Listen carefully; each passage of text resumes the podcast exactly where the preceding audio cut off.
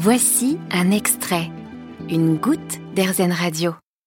L'astéroïde qui a éradiqué les dinosaures de la planète Terre est tombé au printemps. La science vient de le prouver. Comment a-t-elle fait?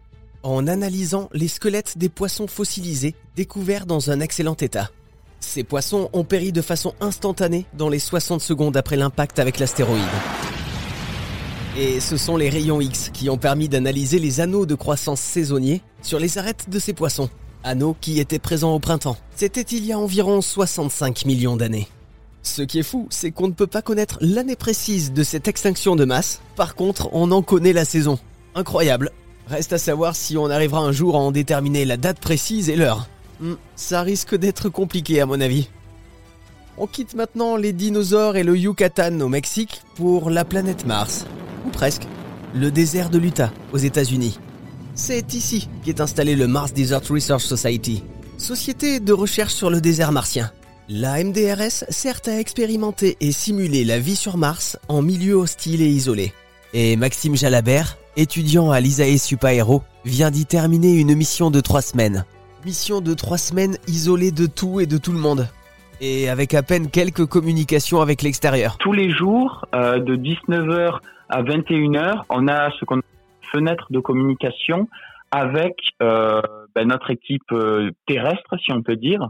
Donc c'est avec eux, avec qui nous allons communiquer seulement.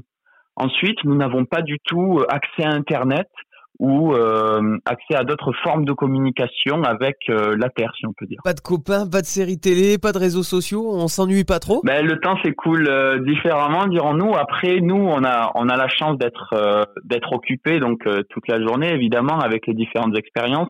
Et le soir, sont destinés à des activités dites de cohésion. Donc, dans notre équipage, on avait une responsable santé-sécurité qui s'occupait, euh, en plus de ses expériences, de notre bien-être, si on peut dire, à travers certains jeux de cohésion. Et la cohésion, alors justement, pendant trois semaines, c'est pas difficile, euh, en vivant les uns sur les autres, euh, de s'entendre tous les jours? Alors, ben, les, la sélection a été bien faite, donc toutes nos personnalités ont matché. Donc, on s'est tous très bien entendus. On a quand même eu deux ans de préparation ensemble. Donc on se connaissait plutôt bien et la vie en communauté, ben bien sûr, il y a des hauts et des bas parce qu'on était quand même à 6 dans 20 mètres carrés.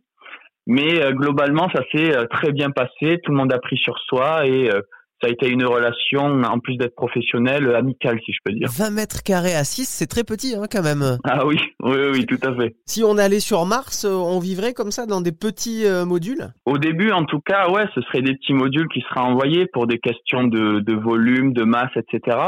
Mais euh, plus tard, peut-être qu'il y aura des structures plus grandes qui pourront accueillir peut-être des centaines de personnes, voire des milliers, mais on n'y est pas du tout encore. Bon alors, résultat de l'expérience, trois semaines isolées de tout, de tout le monde. C'est pas oppressant, ça passe vite? Ben c'est la première semaine, je dirais que c'est assez facile parce qu'on est dans l'euphorie finalement de la mission du début, mais ensuite c'est assez pesant émotionnellement de se dire que on peut pas communiquer avec nos proches, notre famille, nos amis, euh, on est habitué avec euh, ben, notre génération d'avoir le téléphone à bout de main et de pouvoir communiquer avec qui l'on veut quand on veut. Sur Mars, euh, ce n'est pas possible. Donc c'est vrai que c'est pesant émotionnellement, mais ensuite, évidemment, deux ans de préparation, on y était quand même préparé. Finalement, la plus grosse difficulté de la vie sur une autre planète, ne serait-elle pas l'isolement et l'éloignement de la vie telle que nous la connaissons? L'homme est-il réellement fait pour vivre sur une autre planète, éloignée de la Terre?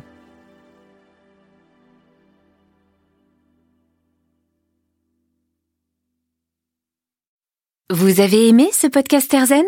Vous allez adorer Erzen Radio en direct. Pour nous écouter, téléchargez l'appli Erzen ou rendez-vous sur erzen.fr.